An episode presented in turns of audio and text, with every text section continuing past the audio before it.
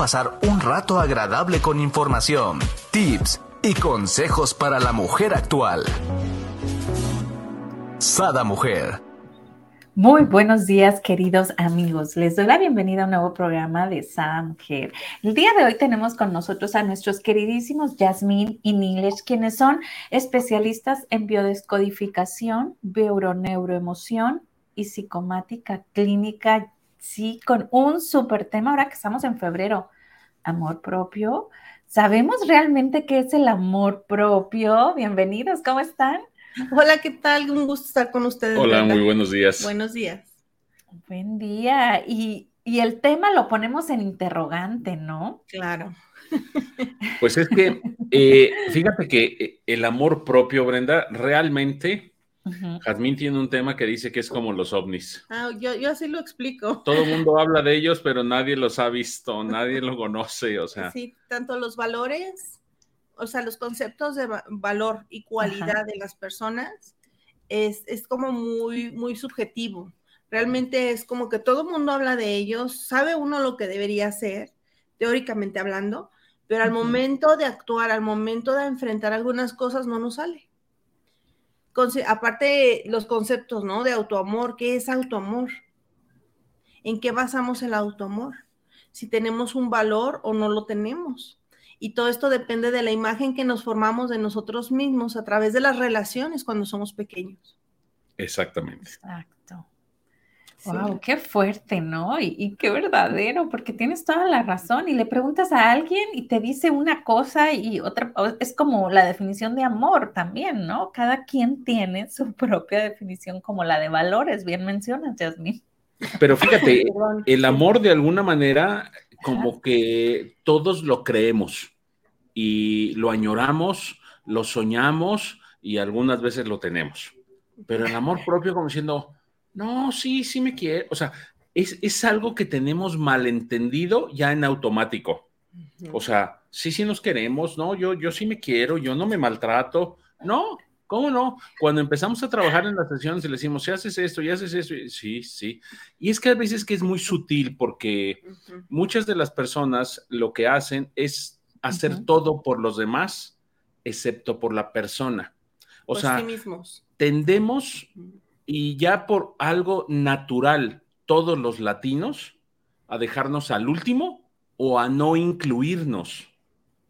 Fíjate qué interesante. O nos dejamos al último para darnos lo que le estamos dando a todos, atención, cariño, bienestar, lo que le demos a la familia y a nosotros lo que sobra, si es que sobra, si es que nos sobra energía o si no, no nos damos nada, porque hay un programa de mártir o de sufrir o de víctima. Exacto. Entonces, es bien importante que no nos damos cuenta de eso. Entonces, creemos con que la gente diga, ay, es que Nilesh es bien buena persona, ay, mira, siempre ve por todos, ay, es que él siempre está. Pero a Nilesh lo va cargando el payaso porque no hace nada para él.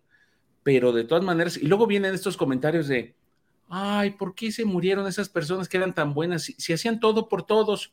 Exacto no hay amor propio en esa persona. No hay autocuidado y a fin de cuentas el amor en sí, eh, el poder otorgarle un valor tanto a uno mismo como al otro, pues eso sería un equilibrio.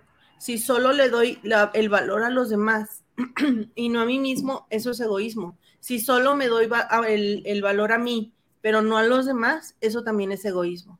Entonces tiene que venir en un equilibrio. Fíjate que hay una escalera de la autoestima y el primer, el primer escalón es el autoconocimiento, es conocerte a ti mismo.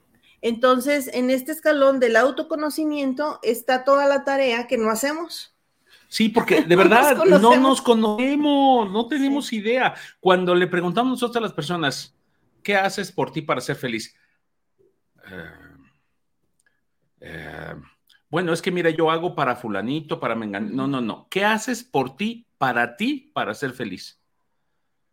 Bueno, es em. a, mí me gusta mucho leer. Ok, y cada cuando lees, no, es que no tengo tiempo. Oye, a mí me encanta ese ejemplo que hemos dado en, varias ocasiones, ¿no? Que cuando de repente vas con una amiga, ¿no? Las mamás a comernos un helado o algo y ¿cuál te gusta? Y tú, eh, Y te sabes el de tu hijo, el de tu esposo, el de tu otro hijo, el del amigo de tu hijo o el de tu mamá, pero el cual te gusta a ti, ya no lo sabes porque te comes el que dejó, el que no. Las sobras. las sobras. Y es bien importante que, le pongamos las frases a las cosas porque si no, lo evadimos. O sea, es darse cuenta y ahí hacer una toma de conciencia y decir, yo como las sobras de los helados de todos. Y es más, de verdad, qué ¿verdad? se escucha. Hay muchísimas mamás que dicen, no, no pido porque ahorita va a dejar a alguien. Sí. Algunos de los niños va a dejar. Lo he llegado a aplicar, claro. Pero si no tenemos esa rudeza hacia nosotros mismos, que más que rudeza es una verdad. Una honestidad. Una honestidad, no podemos cambiarlo hacia nosotros. Sí, de llamarle las cosas como son. Eh, a veces, es que si aprendemos a sacrificarnos, no aprendemos a darle valor a los demás por, por un valor en sí, sino porque aprendemos a negarnos a nosotros mismos. Entonces es, es complejo, es un tema profundo. Muchas personas consideran a veces que hablar de autoestima, de autoamor, amor propio, es este egoísta o también es algo como muy superfluo, o sea, muy vanidoso. Sí. Exacto. Eh, entonces, eh, no es vanidad. La vanidad es un exceso de, de, autoobservación, pero solo por fuera, no por dentro. Porque ser vanidoso, pues, ¿qué le llamamos ser vanidoso? A estarme todo el día viendo en el espejo, ay, se me movió un pelo, ya me voy a arreglar. O sea, solo ver para mí, por mí, en mi imagen. Como ególatra, pero solo es por fuera. Entonces, aquí el tema es cuál es el autoconcepto, porque el segundo paso de la autoestima es cuál es el autoconcepto, que si tengo o no un buen concepto de mí mismo. Entonces, es que pienso yo de mí, porque muchas veces en esta vanidad, que es la autoestima falsa, vamos a llamarle, es, es simplemente qué imagen doy hacia afuera, pero realmente nunca conecto conmigo, ver cuál es mi herencia de información, desde dónde actúo, actúo desde un vacío, actúo desde la conciencia para construirme realmente, actúo desde la obligación, desde dónde estoy tomando mis decisiones. Y esto tiene que ver con la imagen que tengo de mí. Si siento que hay algo erróneo en mí y que no tiene remedio, esto tiene que ver con la infancia. Entonces, esto es decir que tú eres de X o Y forma para siempre y que no puedes cambiar cuando no es así. Me encanta, ¿no? Porque si nos ponemos esas etiquetas, ¿no? Yo soy así, ¿no? No, y, esa etiqueta, Brenda. me moriré, diría la canción. Por lo regular no la ponen cuando somos niños.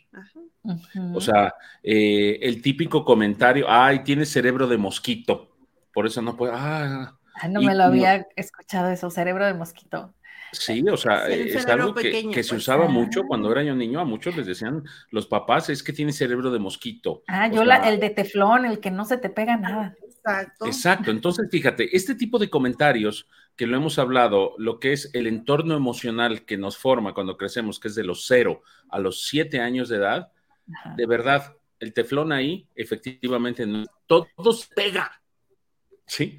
Ahí todo se pega y todo se queda. Entonces, al niño que le dicen constantemente, tienes un cerebro de teflón, nada se te queda, ah, es que no se me queda nada. Entonces, nos quedamos con esa historia y nos la vamos vendiendo toda la vida.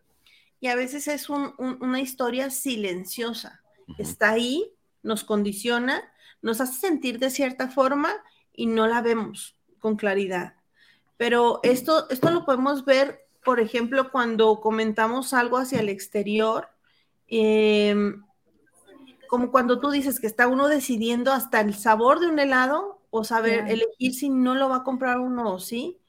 Y, y, lo que hacemos con nosotros es lo que aprendimos a hacer, lo que vimos que mamá hacía con ella misma o papá hacía con él mismo, o que ellos dos hacían entre ellos, o hacia la mirada de nuestros padres que nos dan según su estado de ánimo, sus necesidades, los conflictos que tengan, las cosas que tengan que afrontar. Entonces nos formamos un autoconcepto.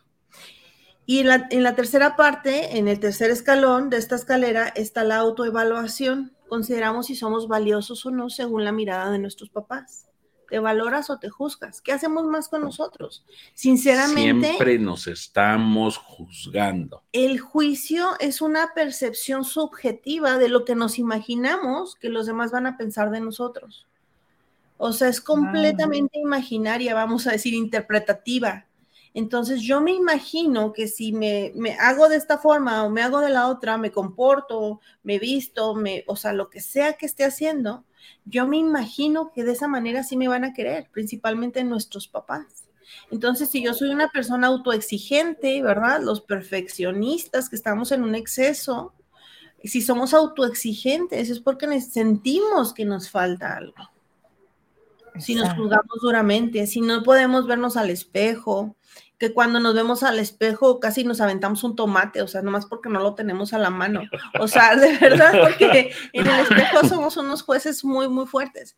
Y entonces, y cuando salimos al mundo, ¿cómo nos sentimos dentro de un ambiente de trabajo, de un ambiente escolar, principalmente cuando somos pequeños? Ese Es el lugar que sentimos que tenemos o que no tenemos, según nuestros propios valores que asumimos, imaginamos, interpretamos cuando somos pequeños y se instala dentro de nosotros como un pensamiento y como un sentimiento. Y es desde ahí actuamos, entonces cuando decimos es que siempre he sido tímida o siempre he sido enojón o siempre he sido de tal o cual manera, es el, el es la estructura que se nos forma para sobrevivir en nuestra familia y luego vamos y lo mostramos al mundo. Wow. A ver, a ver, me encantaría como recapitular. El primer escalón es autoconocimiento, ¿no? Que de ahí de entrada la gran mayoría ya estamos bien jodidos, ¿no? Sí, porque no nos conocemos. Exacto. Y cuando iniciamos a conocernos, nos asustamos, nos da miedo, ¿no? Y mejor volteamos hacia afuera, ¿no? Así es. El segundo viene siendo el autoconcepto. Sí. Y el tercero, la autoaceptación. Pero todavía nos faltan dos más. Espérame, es la autoevaluación. Autoevaluación. O sea, ah. primero tenemos, o sea, primero es, a ver, para conocernos, o lo podemos ver al revés, la autoestima, que no, No, sigue, sigue en el orden. ¿Sigo en el orden que voy? Sí, sí. Bueno, autoevaluación, tercero. Autoconcepto, autoevaluación, autoaceptación. Después viene el cuarto, que es autoaceptación. Entonces, ese es el tercero, autoaceptación. Bueno, uno, dos, tres, cuatro, sí, está bien. Son, a ver, uno, dos, tres, cuatro. Ya los hice bolas. No, no, autoconocimiento, autoconcepto es el dos, el tres es autoevaluación, el cuatro es autoaceptación de la autoevaluación, ya hablamos de que es una percepción de quién soy yo en el mundo. ¿no? Y, aprender a aceptarme lo que soy, lo bueno y lo que no soy malo. Ese es en el cuarto, que es la autoaceptación. Entonces, no, espérame. Eh, en la, en la autoaceptación, o sea, es como yo acepto de mí mis partes. ¿Realmente las acepto? ¿No las acepto? ¿Qué juzgo? ¿Qué no juzgo? Porque aquí entramos en un juicio de poner cosas que no nos gustan de nosotros en la sombra.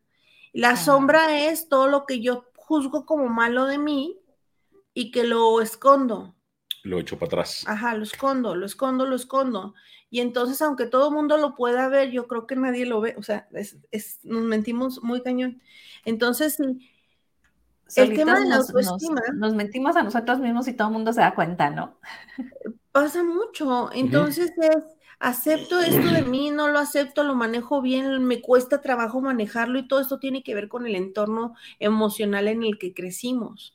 Entonces, la autoaceptación nos dice que está bien o que está mal en nosotros, pero generalmente no logramos aceptar todas las partes de nosotros mismos, porque nosotros tendríamos que tener una capacidad de autocrítica, de mirar lo que hay en nosotros sin tener miedo a hacerlo y, y de poder reconocer dónde nos estamos equivocando para corregir si es que lo requerimos. Pero como no lo hacemos así, por eso hay tantas personas obstinadas en que tienen la razón no aceptan que se pueden equivocar. Sí, aquí es un miedo a no ser buenos, ¿no? Porque desde chiquitos se enseña como que lo bueno, lo malo, ¿no? ¿Eres una persona buena o eres una persona mala? Tienes que ser un niño bueno.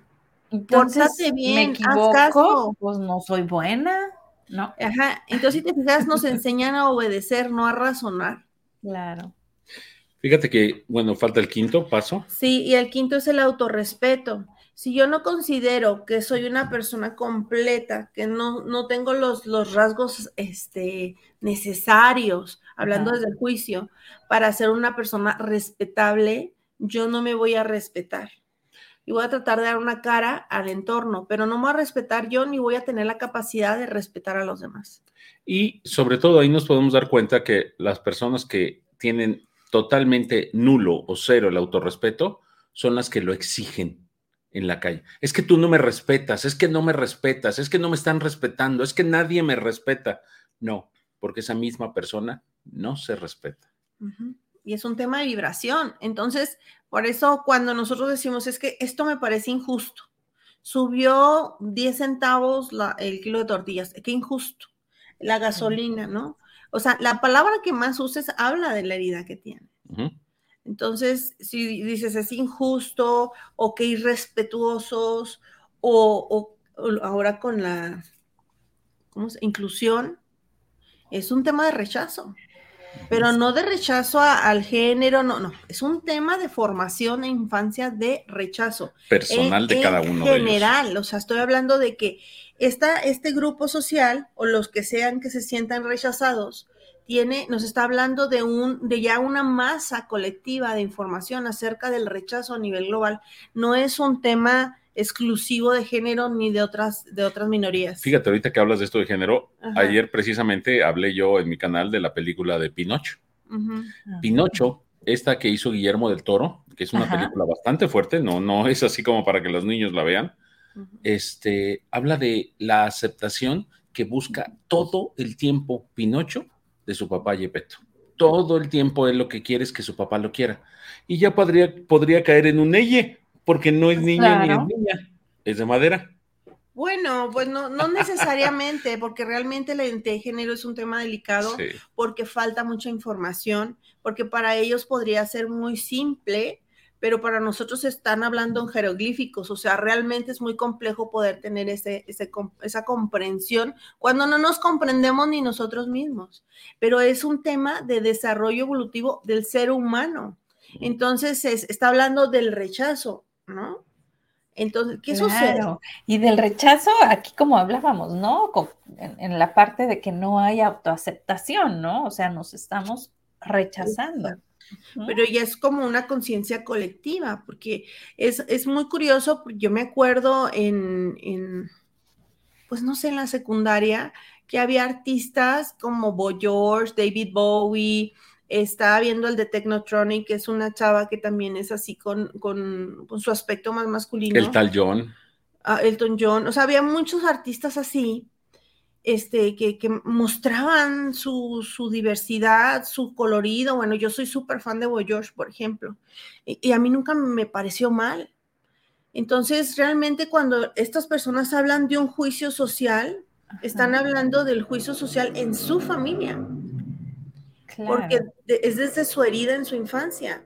Pero eso puede ser también a nivel general. No necesitas tener una identidad de género distinto. El autorrechazo es una herida muy fuerte en todos los seres humanos. Por tanto, no podemos tener, tenemos que desarrollar la capacidad de aceptación. Todas las heridas están formadas por el juicio que consideramos que hicieron de nosotros o que realmente sí, sucedió, independientemente del género.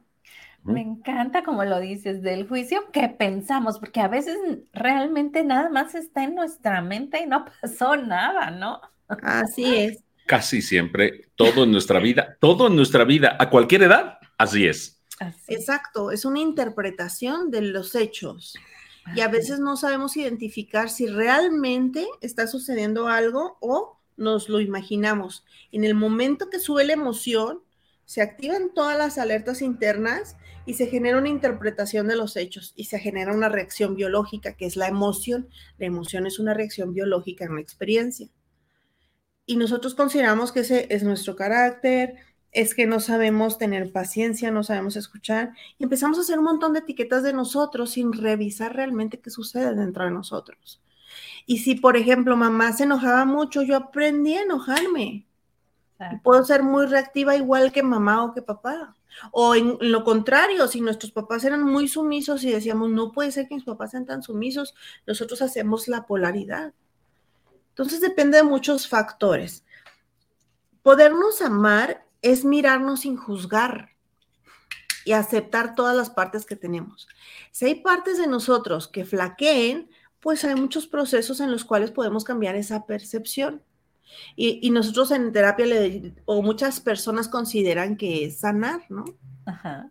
Entonces, con estos cinco pasos que tenemos, el autoconocimiento, saber quién soy realmente, qué información he heredado. Porque el autoconocimiento no es, ¿y cuál es tu color favorito? ¿Cuál es tu dulce favorito? O sea, eso es, eso es por encimita. Es, saber realmente quién soy. O sea, sí. ¿Cuánto valgo? ¿De qué soy capaz? cuánto doy a las personas y cuánto recibo. O sea, es observar y hacer de verdad un arqueo en, nuestra vida y decir, a ver, vamos a ver dónde estoy, ¿no? Y qué soy. Eso es el autoconocimiento. Sí, entonces cuando sientes o te permites que pasen sobre de ti, pues tú lo estás permitiendo. Y, a veces caemos en los roles de víctima, es, es que me hizo, es que no me entiende, es que me hace, es que como si fuéramos niños pequeños. Y, ser un adulto cuesta mucho trabajo porque a veces nos parece hasta aburrido, porque todos son obligaciones. Pero también dentro de las responsabilidades está la libertad. ¿Te acuerdas cuando somos pequeños que dices, ay, ya quiero ser grande para hacer lo que me dé la gana? Y el me dé la gana nunca llega, porque seguimos siendo niños. Seguimos siendo niños. Ajá. Definitivamente, el que me dé la gana nunca llega, ¿no? Este, porque siempre seguimos viviendo por los demás. Ese es el punto, yo creo, ¿no? ¿En qué momento empezamos a vivir por nosotros, por lo que nosotros queremos, no por lo que debemos de hacer según lo que nos dijeron, ¿no? O sea, como bien dijiste en un tiempo, siguiendo reglas, ¿no? O siguiendo indicaciones. Y es que aquí hay algo importante. O sea, siempre estamos buscando la aceptación de papá y de mamá. Siempre. O sea, entonces el arquetipo padre y arquetipo madre lo vamos a buscar en nuestro grupo de amigos, en nuestro trabajo, en donde estemos, lo vamos a buscar. Entonces, por eso siempre estamos haciendo algo por los demás, porque siempre estamos tratando de gustarle o de quedar bien o de tener esa aceptación de arquetipo padre y arquetipo madre. Seguimos siendo niños. Siempre, todo el tiempo. O sea, eh, es impresionante, de verdad. Cuando llegan las personas, dicen, es que en mi trabajo, mi jefe así y asado. ¿Cómo te llevas con tu mamá? Ay, es que mi mamá era terrible. Y cuando vemos las fechas, mira, ya viste es doble tu mamá. Ay, es que es igualita mi mamá. Exacto, exacto. Se repite tal cual. Siempre estamos buscando esa aceptación. Y entender desde dónde funcionamos. Desde dónde. Ay, a ver, ¿desde dónde? ¿No debíamos de funcionar desde el amor? Eh, en teoría sí. Si tú, tú te das cuenta, un bebé, un bebé no se juzga, no juzga las partes de su cuerpo, inclusive si les molesta el pañal, llegan a meter la mano y no les importa. no, juzgan nada, no hacen juicios de nada hasta que nosotros se los vamos mostrando. Vamos mostrándoles nuestros propios programas. Fíjate, eh, hay, hay este, una persona que nosotros admiramos mucho que se llama Prem Dayal. Y él dice que siempre los alquimistas estaban buscando cómo convertir los metales normales en oro. Y dice que los seres humanos somos los alquimistas patas para arriba, porque nacemos siendo oro, nacemos siendo perfectos. Cuando estamos hablando, no hacemos juicios, no hacemos nada, queremos a todo, damos amor incondicional y los vamos programando para que se vuelvan un metal no valioso. Wow, qué bonita moraleja y tiene toda la razón, ¿eh? Sí, somos los alquimistas patas para arriba, o sea, los echamos a perder. Nacemos perfectos, de verdad, nacemos perfectos. El niño no hace juicios de nada, no se juzga. O sea, igual le sonríe al que ve bien vestido que al pordiosero, a los dos le sonríe. Y nosotros, no, este no le sonríe, dijo, este es peligroso. ¿Te hizo algo? No, pero a mí me inculcaron que era peligroso, entonces yo le voy a pasar la misma información. Sí, claro, el afán es proteger, teóricamente. me encanta. tenemos ¿cómo, miedo. ¿cómo, nos reímos de eso? No decir, es que, ¿qué puedes no proteger nada? O sea, al contrario, ¿no? O sea, nos quedamos indefensos este, en el sentido de que no tenemos una buena autoestima. Fíjate, tenemos un sentido de indefensión interna. No puedo defenderme ni de mis propias ideas porque no las cuestiono. Todo ah. conflicto viene de ideas no cuestionadas, de revisar si realmente eso es así o es diferente. Entonces, porque yo puedo creer algo y, seguirlo haciendo toda la vida. Sin cuestionar. Sin cuestionarlo, como las supersticiones, ¿no? que si la sal. no, no, no, me des la sal en la mano, no, ponle en la mesa. Ah, ya sí, que si bajas por la escalera, que si el gato negro, ¿no? Todo este tipo de cosas. Y esos son las más comunes, ¿no? Pero costumbres en familias hay muchísimas, ¿no? Sí, o sea, por supuesto, estas son como de broma. Sí, por supuesto, y nos podemos ir a las costumbres de que la mujer tiene que ayudar al, a, tiene que hacer todo por su hermano porque él es hombre y él no hace nada. O sea, esas son costumbres que no se cuestionan jamás, o sea. Claro, claro, como el tomar muchas medicinas, por ejemplo. También. El, el, tener estas lealtades invisibles, inconscientes, alineándonos a las etapas de, los padres eh, en función a sus heridas también, porque ¿cómo voy a estar yo bien y mis papás no? En todos sentidos, a nivel económico, salud o relaciones. Entonces muchas veces saboteamos nuestras, nuestros logros porque consideramos, ni siquiera nos consta, consideramos que vamos a hacer sentir mal a los demás, porque no vamos y, y los sentamos y decimos, oye mamá, papá, si yo soy feliz, ¿tú te vas a sentir bien o te vas a sentir mal? Pero hay una jerarquía. A ver, aquí permíteme tantito, porque mamá o papá va a contestar, sí, feliz, pero para mí feliz es que hagas esto, esto, esto, esto, el otro, ¿no? Claro. Entonces, es, de donde partimos desde el inicio del programa, ¿no? Que decía yo, es que la felicidad o el amor para cada quien es distinto, ¿no? Es que eso es bien importante lo que acabas de decir, Brenda, porque los papás tienen el concepto de que el hijo va a ser feliz si hace lo que yo creo que es lo correcto. Claro. Porque si está haciendo algo que a mí no me parece, y ni soy yo feliz, ni creo que él es feliz. Entonces ahí viene este tipo de cosas, porque no hay un respeto hacia el hijo y se le está juzgando por lo que hace cuando nosotros se lo enseñamos.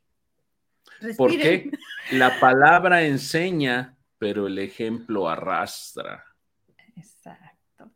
Y luego va otra mezcla que es la energía, ¿no? Porque muchas veces puedes estar diciendo, no me gusta el negro, pero energéticamente no, estás queriendo el negro, entonces, híjola, ya ahora sí que es un collage entre lo que piensas, lo que dices, lo que haces, lo que vibras, ¿no? Y es que somos un todo.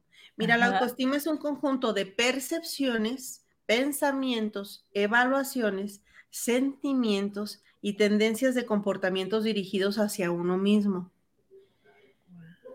¿Ok? Hacia nuestra manera de ser, hacia nuestros rasgos, hasta nuestro tipo de cuerpo o carácter. Entonces, es una evaluación perceptiva de nosotros mismos. O sea, lo que yo percibo. Y a veces confiamos demasiado en la percepción, pero la percepción muchas veces no es la realidad. Entonces, sí, es complejo por, por ese sentido. O sea, ¿cómo? Sí, sí, claro que me voy a querer, ¿cómo no me voy a querer? Claro que me quiero, pero nunca clarificamos qué es quererse. Y fíjense, un ejemplo muy claro de la percepción, por ejemplo, es la economía de los países. Tenemos cantidad de gente que nos dice, llaman de un país X, no vamos a decir el nombre, es que aquí todo está muy mal, o sea, la economía está muy mal y yo no tengo dinero y al rato nos llama alguien del mismo país y dice, sí, perfecto, aquí tengo para pagar mi consulta. O sea, por fin, o sea, ¿están bien en ese país o están mal? Porque uno llama y me dice que está mal y otro me llama y dice, yo lo pago, no tengo problema, estoy bien. Es percepción. Claro. O sea, cada quien percibe las cosas conforme cree que son. De verdad, conforme cree que son, porque no son así. Y aquí lo, lo, malo también, ¿no? Muchas veces es el, la energía colectiva, ¿no? Por ejemplo, ahora que vino la pandemia, todo el mundo es así como que, oh, yo, este mal, todo mal. Y mi marido y yo decimos, no, pues nos vino a caer muy bien, ¿no? Este, entonces, cuando decimos así, es así, voltean y nos ven como, o sea, ¿cómo dices eso? O sea, que no ves que se murió tanto. Pues sí, pero pues bendito Dios. Pues, muchos se morían antes también. O sea, mira, hay una serie de estas de las antiguas que veamos del rey no sé cuál. sí, no me acuerdo porque me caí regordo. Entonces, haz de cuenta que, que en la serie esta, cuando ellos querían lograr algo o distraer la atención, decían, suelta el rumor. El rumor, según esta historia de los Tudor o lo que hablen del pasado, en este sentido, el, rumor es, es, soltarlo con un objetivo y se sigue usando. O sea, no hablo específicamente de la pandemia, sino se sigue usando. Por eso para el ser humano es tan indispensable los chismes. porque están en, o sea, es una cosa como de supervivencia es escuchar lo que está sucediendo. ¿Qué está sucediendo? ¿Qué está sucediendo? Y escuchas muchas opiniones de todo, ¿no? Como todas las versiones que hay ahora del tema de Shakira y su, Oye, me encanta porque yo le digo a mi hija, es que yo no sé cómo están tanto tiempo en TikTok viendo y qué dijo el fulanito y qué comentó. Le digo, aparte ni conoces a los fulanitos. Le dije, yo no pudiera estar tanto tiempo. Le digo, en mis tiempos era el chismógrafo. Ah, pero la parte donde quién te gusta, esa era la parte padre, ir a verla, ¿no? Pero sabías conocías a las personas, le digo, aquí tú estás chateando o tú estás comentando, ¿no? Por ejemplo, de forma virtual. Hizo algún comentario mi hijo ahora en, alguno de los temas de, este, de Shakira y Piqué, ¿no? Y pum, pum, se fue y se hizo viral su comentario y él decía, pero, y gente que igual le tiraban que igual no, no, pero gente que ni lo conocen ni nada, ¿no? Y entonces, si es que yo o sea, ¿cómo? No, no dimensiono eso, o sea. Y fue una locura. Entonces, aquí el tema del chisme es, es muy, muy este, básico para el ser humano como un instinto de supervivencia.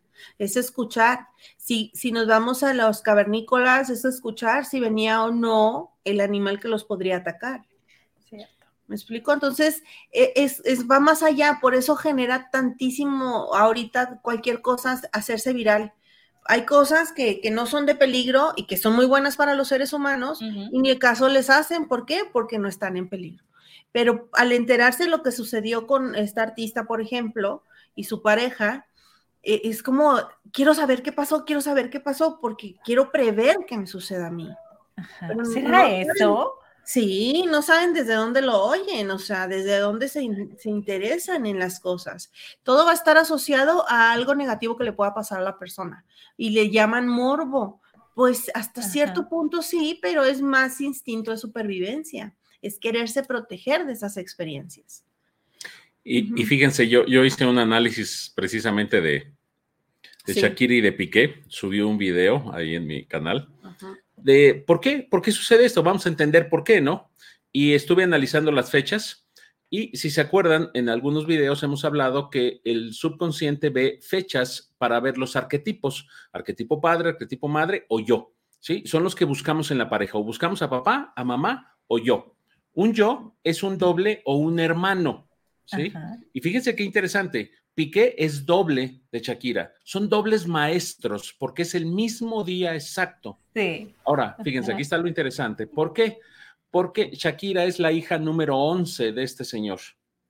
Él ya había tenido 10 hijos antes en otro matrimonio, se separa, se casa con la mamá de Shakira, tiene a Shakira. Cuando Shakira es niña, que tiene dos añitos de edad, se muere el primogénito del señor. Eso es un drama se le murió su primogénito, es su primer hijo. A nivel biológico, el macho, su primer hijo, es el sucesor. Todos los demás, ahí están, no importa. Pero si se muere el sucesor, es terrible, entra en un drama. Y lo curioso es que el señor no volvió a tener otro hijo para compensarlo, pero sí debe de haber vivido un drama. Entonces, ya sea que el papá vivía un drama o su mamá se angustió mucho cuando Shakira también, porque acuérdense que está el proyecto Sentido también, que dura hasta los tres años de edad, si su mamá se angustió porque amaba mucho a este hombre y decía, ¿cómo perdió un hijo? La memoria o el comando que puede tener Shakira es regresar a este miembro al género de la familia. ¿Qué hace? Busca un doble.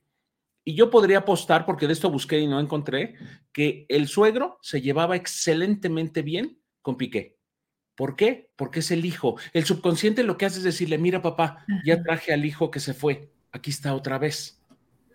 Ahora fíjate, ¿por qué termina la relación? Porque los hijos de Shakira tiene dos que son dobles también de ella. Es como decirle, mira papá, ya no necesitamos al que traje de repuesto, ya, tenemos dos. Línea consanguínea, dos. Ya está uno. ¿Y por qué son dos? Porque uno es de repuesto por si se vuelve a morir uno porque fue un drama. Entonces, si se fijan, el subconsciente trae otra historia totalmente distinta. Claro, y nosotros ni en cuenta, ¿no? No, no nos damos cuenta hasta que no lo vamos analizando y la gente no lo comprende. Entonces, Aquí lo importante es eh, de realmente conocernos a nosotros mismos, volviendo al tema de la autoestima, es saber cómo funcionamos, desde dónde reaccionamos, cuáles son mis heridas, cuáles son mis vacíos, aceptarnos completamente, sabernos que para el ser humano hay cosas buenas y no tan buenas, y está bien. Es normal, no podemos tener todo 100, todo 10, todo, ¿sí me explico? No hablo de conformismo, sino de conocimiento de saber que, o sea, puedo tener bonito algo y algo no tan agraciado y está bien. Y eso es lo normal. Y al conocernos, vamos a conocer lo bueno, lo excelente o lo magnífico de nosotros y lo podemos valorar. Y, saber que estamos vivos y, y, la valoración no es en base solo a ciertos aspectos, sino saber estoy vivo, tengo mi cerebro funcionando, el cuerpo funcionando tengo todo para hacer lo que yo quiera hacer. Así es, ¿no? Wow. Aquí quiero recomendarles para las personas que están interesadas a saber más acerca de cómo aquí mi querido Nilesh desmenuza las películas y todo, se pueden ir a su canal. Nilesh, ¿cuál es el canal? Se llama Nilesh Babalao. Ajá, y ahí, y ahí podrán ver todo acerca de lo que nos comenta ahorita acerca de Piqué y Shakira. Bueno, y, retomando aquí, ¿no? En, el amor propio, tengo, tienes toda la, tienen toda la razón, ¿no? O sea, híjola, yo creo que con lo que más nos enfrentamos es con esta, el que dijimos, ¿no? El número uno creo que es el más enfrentativo, ¿no? El autoconocimiento. Yo creo que en ese es donde nos damos de topes y regresamos al confort, ¿no? Es el único y el que no pasamos. Es el primero. es el primero. Mira, mejor me quedo aquí. Sí, ¿no? ¿Para qué? Sí, ¿no? ¿Para qué? Pero no nos damos cuenta que es con esa medida con la que vamos a, eh, a, vivir, o sea, es la experiencia que vamos a tener, un desconocimiento de mí mismo. Fíjate que me pone vulnerable, vulnerable ante el entorno y las experiencias, porque como no sé quién soy ni cuánto valgo, ni qué puedo hacer, ni desarrollo mis destrezas, ni, o sea, simplemente, Mira, hay dos formas de estar en la vida, accionando o reaccionando. Puedo estar consciente de mí y, empezar a trabajar en mí y elaborar nuevas habilidades, ¿no? Resiliencia, capacidad de autocrítica, este, ver qué, qué, quiero para mí, cómo quiero que sea mi vida en cada etapa de mi vida, o sea, unos aspectos de decir, a ver, voy a hacer un compromiso de amor conmigo, de conciencia, ser responsable de mí, y no dejarme ahí como en el mar, ¿no? A la vereda, a lo que suceda. A la deriva. A la deriva. Y, gracias. Y entonces nos dejamos ahí según cómo está el mar, si está picado o no, así nos va. Si hay tormenta o no. Ajá, entonces realmente sentarnos con nosotros mismos, revisar nuestros conceptos, revisar lo que aprendimos, desde dónde estamos reaccionando y aceptar nuestras partes que no nos gustan tanto, vamos a tener una mirada más global y más real de nosotros y vamos a poder ir por el mundo sintiéndonos bien con nosotros y construyendo la vida que queremos. Pero ese es un sentido de responsabilidad. Si no lo hacemos así, entonces también por eso tenemos las relaciones que tenemos. Y fíjate, ahorita hablando un, ejemplo que me vino a la mente, eh, el no aceptarnos nos hace de todas maneras y, voy a poner este ejemplo de Michael Jackson, que el otro día estábamos viendo videos de los Jackson Five y, su rostro de Michael, o sea, era un, hombre de raza negra, no feo, era este, agraciado, pero él no se sentía cómodo y no, no paró hasta que se cambió totalmente el color y el rostro. Al grado de que ya cuando lo vemos, cuando ya él es Michael Jackson y invita a sus hermanos los Jackson Five, o sea, son gente distinta, pero ¿qué sucede? Él por estar buscando el estar mejor o sentirse aceptado, tiende a ser totalmente excluido del clan. Pues tú ya no eres negro. O sea, tú ya no te pareces. Una autoexclusión.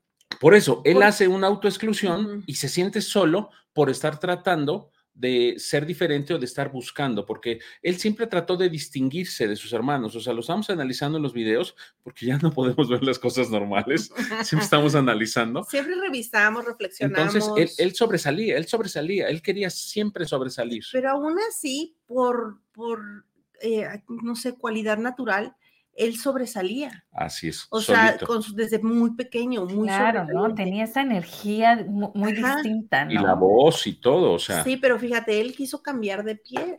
Es un conflicto de contacto. Exacto. El papá lo que se sabe es que era muy exigente. Muy, tuvieron no sé cuántos hijos, de repente digo, pues cuántos son los hijos de estos dos eh, seres, porque son un montón de hijos. Y este, y, realmente ser tan sobresaliente y eso le pesaba a los hermanos, o sea, ellos podrán decir que no, pero sí, porque si no, o sea, siempre lo admiraban y siempre como que estaban a la sombra de él desde muy pequeñito. Por ejemplo, sus hermanas, que fue este, las que cantaban, esta Janet, Jackson, Janet era igualita a él. no más que en femenino, o sea, eh, pero era lo mismo, sus pasos, su movimiento, todo. Era Michael Jackson en femenino. O sea, sí, claro, y mismo estilo, en fin. Entonces a lo que voy, el cambio de piel es un conflicto de contacto, de identidad, de cambiarse el rostro. No le gustaban muchos aspectos de dónde él nació y cómo vivía. Fíjense cómo la autoestima puede afectar tanto a ese grado y siendo una gente tan querida, tan admirada por millones de personas. Sí, mira, no sé aquí, pero dice hermanos de Michael Jackson, estoy contando 10, más él. Porque fíjate, o sea, él se hizo la cara igual que esta actriz, ¿cómo se llamaba? Que tenía los ojos eh, color violeta. ¿A poco? Sí, supuestamente él, copió el rostro de ella. Ay, no. Sí. Pues o sea, qué mal, qué mal, No, ya quisiera. Yo no sabía. Él fue su inspiración. sí, fue su inspiración. Pero fíjense, esto también es buscar la aceptación, porque él decía que esta mujer lo quería muchísimo y que se llevaban muy bien y ya de adultos eran grandes amigos, pero ella lo debió de haber conocido muy jovencito. Entonces, yo me quiero parecer a quien me quiere. O sea, hay, constantemente, sí. de un cambio de piel, es un cambio de piel es un rechazo absoluto a su identidad original. Entonces, pues la autoestima no, sí, pues, es, no, es que me acordé de un chiste, porque hagan de cuenta, si Michael realmente pensaba que ser blanco valía más, hay un chiste este, muy, muy este, común de un niño negrito que se vacía el talco encima y le dice a la pues. mamá, es que ya soy blanco y le empieza a pegar porque gastó, ¿ves? Ya nomás soy blanco un día y ya odio a los negros porque me están pegando. Estuvo bueno. Sí, sí, pero había películas de, así de, gente de raza negra, pero bueno, en fin, el tema no es ese, el tema es la falta de autoestima hasta dónde nos lleva. Nos lleva a someternos a circunstancias, a aceptar relaciones que no nos nutren, a maltratos, a, a este dejarnos de lado por darle la importancia solo a los demás, este, no reconocer nuestro propio valor, obviamente. Eh, nos lleva a vivir una vida de sufrimiento, en realidad. El no amarnos, el no saber cuál es nuestro valor como individuo en la vida. Y no necesitamos hacer nada especial. A veces consideramos que si no hacemos nada especial y nos exigimos demasiado y somos la quinta maravilla o como quieran llamarlo, este, consideramos que somos una persona X y que no merecemos nada. Entonces ahí hay que evaluar, ¿no? O sea, cuando una mujer eh, se va a comprar algo y su mente, su sentido de responsabilidad y a veces sentido común, porque es válido, este, dice, no, pero ¿qué le falta a mis hijos? ¿Pero qué le falta al esposo? Y ella nunca llega a comprarse una ropa interior, aunque ya se le acabó. Depende de su estado económico, pero hay personas que tienen para hacerlo y aún así, y aún así no se lo compran. No lo hacen. Wow, así es que hay que yo vuelvo, vuelvo con esta escalera porque me, fascinó, ¿no? vuelvo al autoconocimiento, que sería el número uno. El segundo sería el autoconcepto. El tercero, la autoevaluación. El cuarto, la autoaceptación. Y ahí ya estamos del otro lado, se pudiera decir, ¿no?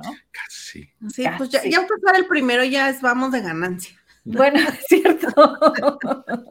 y el quinto, el autorrespeto, para llegar al sexto, que es la autoestima, ¿no? Deberíamos de este 2023 poner en práctica esto, ¿no? Así es. Y entonces, bueno, a veces admiramos a muchísimas personas y no nos damos cuenta del trabajo que hay detrás. Hay muchas personas que son muy admirables, que son muy capaces y tienen su terapia, tienen su trabajo personal, se reprograman, tienen una gran disciplina, tienen objetivos claros y todo eso solo puedes hacer si te valoras. Sí, porque hay, una diferencia cuando a unas personas, vamos a, nombrar a personas que, se, que todo el mundo conozca, ¿no? Como Elvis o, o Marilyn Monroe, que ellos como que les o sea, se encontraron con la fama por su físico y fueron a, terminar no muy bien. Ahí no había autoestima. No. No había una autorreferencia de decir, ¿sabes qué? A mí no me vas a hacer esto. No había elementos con que se defendieran. Tenía a Marilyn Monroe, ahí vi su serie y cómo lloré con ella casi. Este, pues una ausencia de atención materna terrible. Y en el caso de Elvis es una codependencia excesiva con la mamá. Con la mamá. Un sentido de responsabilidad hacia la mamá tremendo. Entonces, a fin de cuentas, nunca fueron ellos lo más importante en su vida, tanto que pues no, no la pasaron bien. No la pasaron bien y así muchos, ¿no? Entonces aquí lo importante es, ¿queremos hacer la diferencia en nuestra vida o queremos ser parte de la estadística? no, pero fíjate, voy a decir una frase más difícil. A ver. La vida no nos maltrata, nos maltratamos nosotros. Uy, totalmente de acuerdo, ¿no? No, la vida no nos maltrata. Es el maltrato que nos damos nosotros en base a lo que creemos que valemos. Ahora sí, respiren otra vez, sí. Respiremos. y Brenda. Literalmente nos damos en la vida para lo que nos alcanzó. No nos podemos dar más, más que lo que, lo que sentimos que valemos. Vida, solo tengo esto, ¿qué me toca? Ay, pues esto, bueno, pues ya dámelo, me quedo con eso. Es que yo quisiera una vida, no, no te alcanza, no vales eso, porque creemos que no lo valemos. Entonces nos conformamos con cualquier cosa. Así Y si eso el conformarse es una realidad, cuando tenemos una aspiración en trabajo, en relaciones, en los hijos, etcétera, o sea, en cualquier tema, ya, y mira, ya me conformo con tener para la renta, ya me conformo, y vivimos con lo que nos conformamos. Mira, ya me conformo con que me quiera. Y, fíjate, aquí, aquí hay algo bien curioso, porque si nos preparamos y si nos superamos para el trabajo, o sea, es algo que de verdad lo traemos programado, ser un mejor empleado, ser un mejor empresario, ser un mejor en dinero, pero nunca nos preparamos para ser una mejor persona yo. Aunque también eh, el género femenino cae en ser una buena madre. También ahí se preparan y se esmeran muchísimo, aunque se quedan atoradas ahí. O sea, llega un momento en que dejan de ser madres, más bien deberían dejar de ser madres y siguen siendo madres toda la vida, toda la vida, toda la vida, porque es en lo que hicieron una perfección y es en lo que consideran que valen. Así es. Pero de ahí afuera como persona, jamás me supero, me preparo, ni para ser yo una mejor persona, ni para tener una buena relación.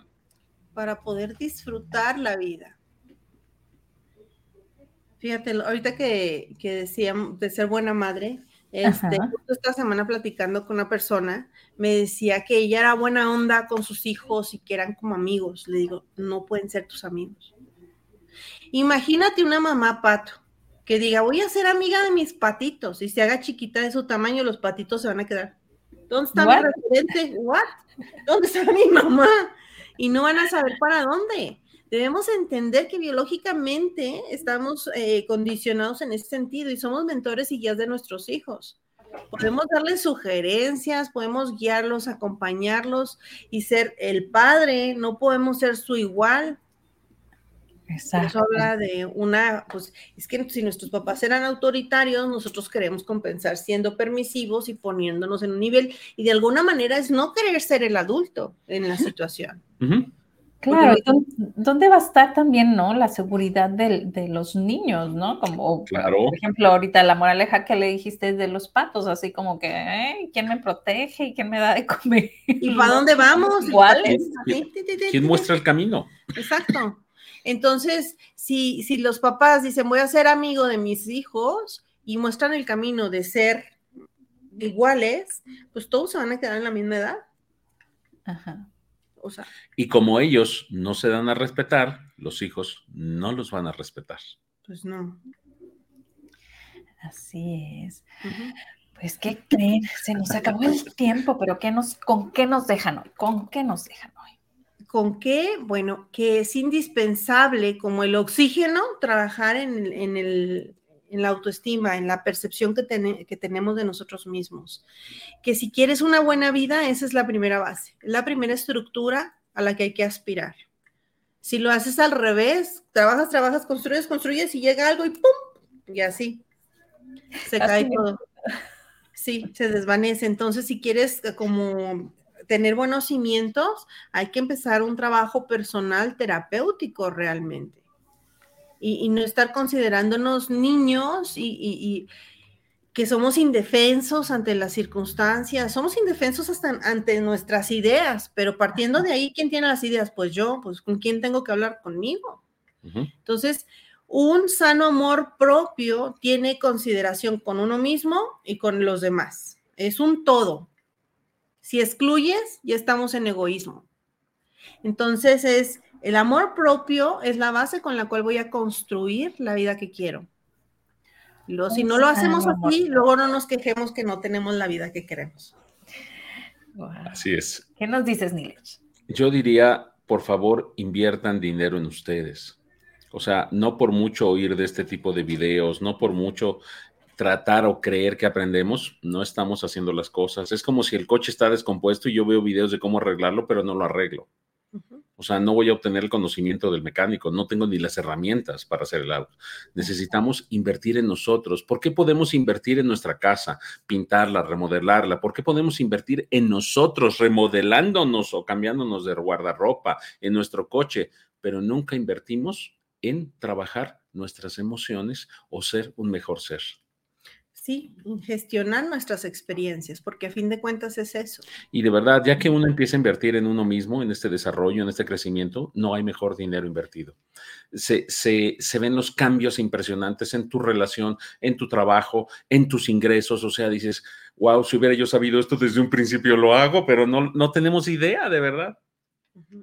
Inviertan en ustedes mismos. Así es, por eso échense su clavada a la página de Yo Aprendo con Amor Oficial, porque ahí van a encontrar muchas cosas. Y como bien dijeron, ¿no? Para mí debe estar esto en la canasta básica, eso de las terapias, el, psicólogo y todo eso. Híjola, no sé, ¿Qué, qué, qué, huevos ni qué tortillas. Sí, es que realmente le tenemos miedo a saber cosas de nosotros que a veces consideramos irremediables, pero no es así. Es mejor saberlo que no saberlo. No se puede cambiar una mentira, pero una verdad sí. Yeah, mira qué bonito.